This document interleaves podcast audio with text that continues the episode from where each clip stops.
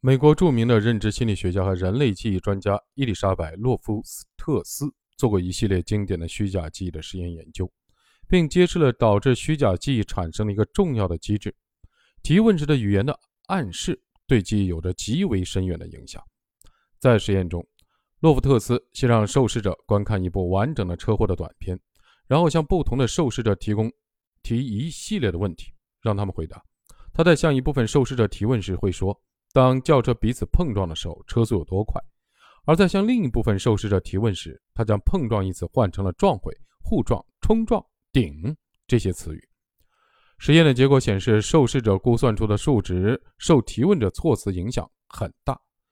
被以“顶”这个词提问的一组受试者估算出的车速的平均值是三十一点八公里每小时，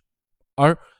被以“撞毁”这个词提问的一组受试者估算出的车速的平均值是四十点八公里每小时，两组受试者估算出的车速的平均值相差近九公里每小时。洛夫特斯一周以后又做了进一步的研究，他把上次的受试者重新带回实验室，并向他们提出更多的问题。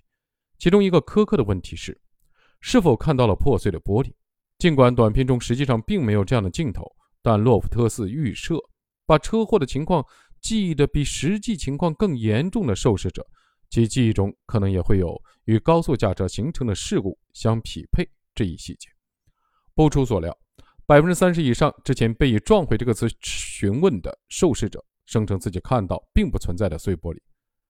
而被以“碰撞”这个词提问的受试者中，只有百分之十六的人声称自己看到了碎玻璃，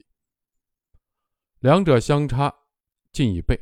这充分的说明，人类的记忆很容易受到语言暗示的影响而被篡改。虚假的记忆同样可以通过语言暗示来植入。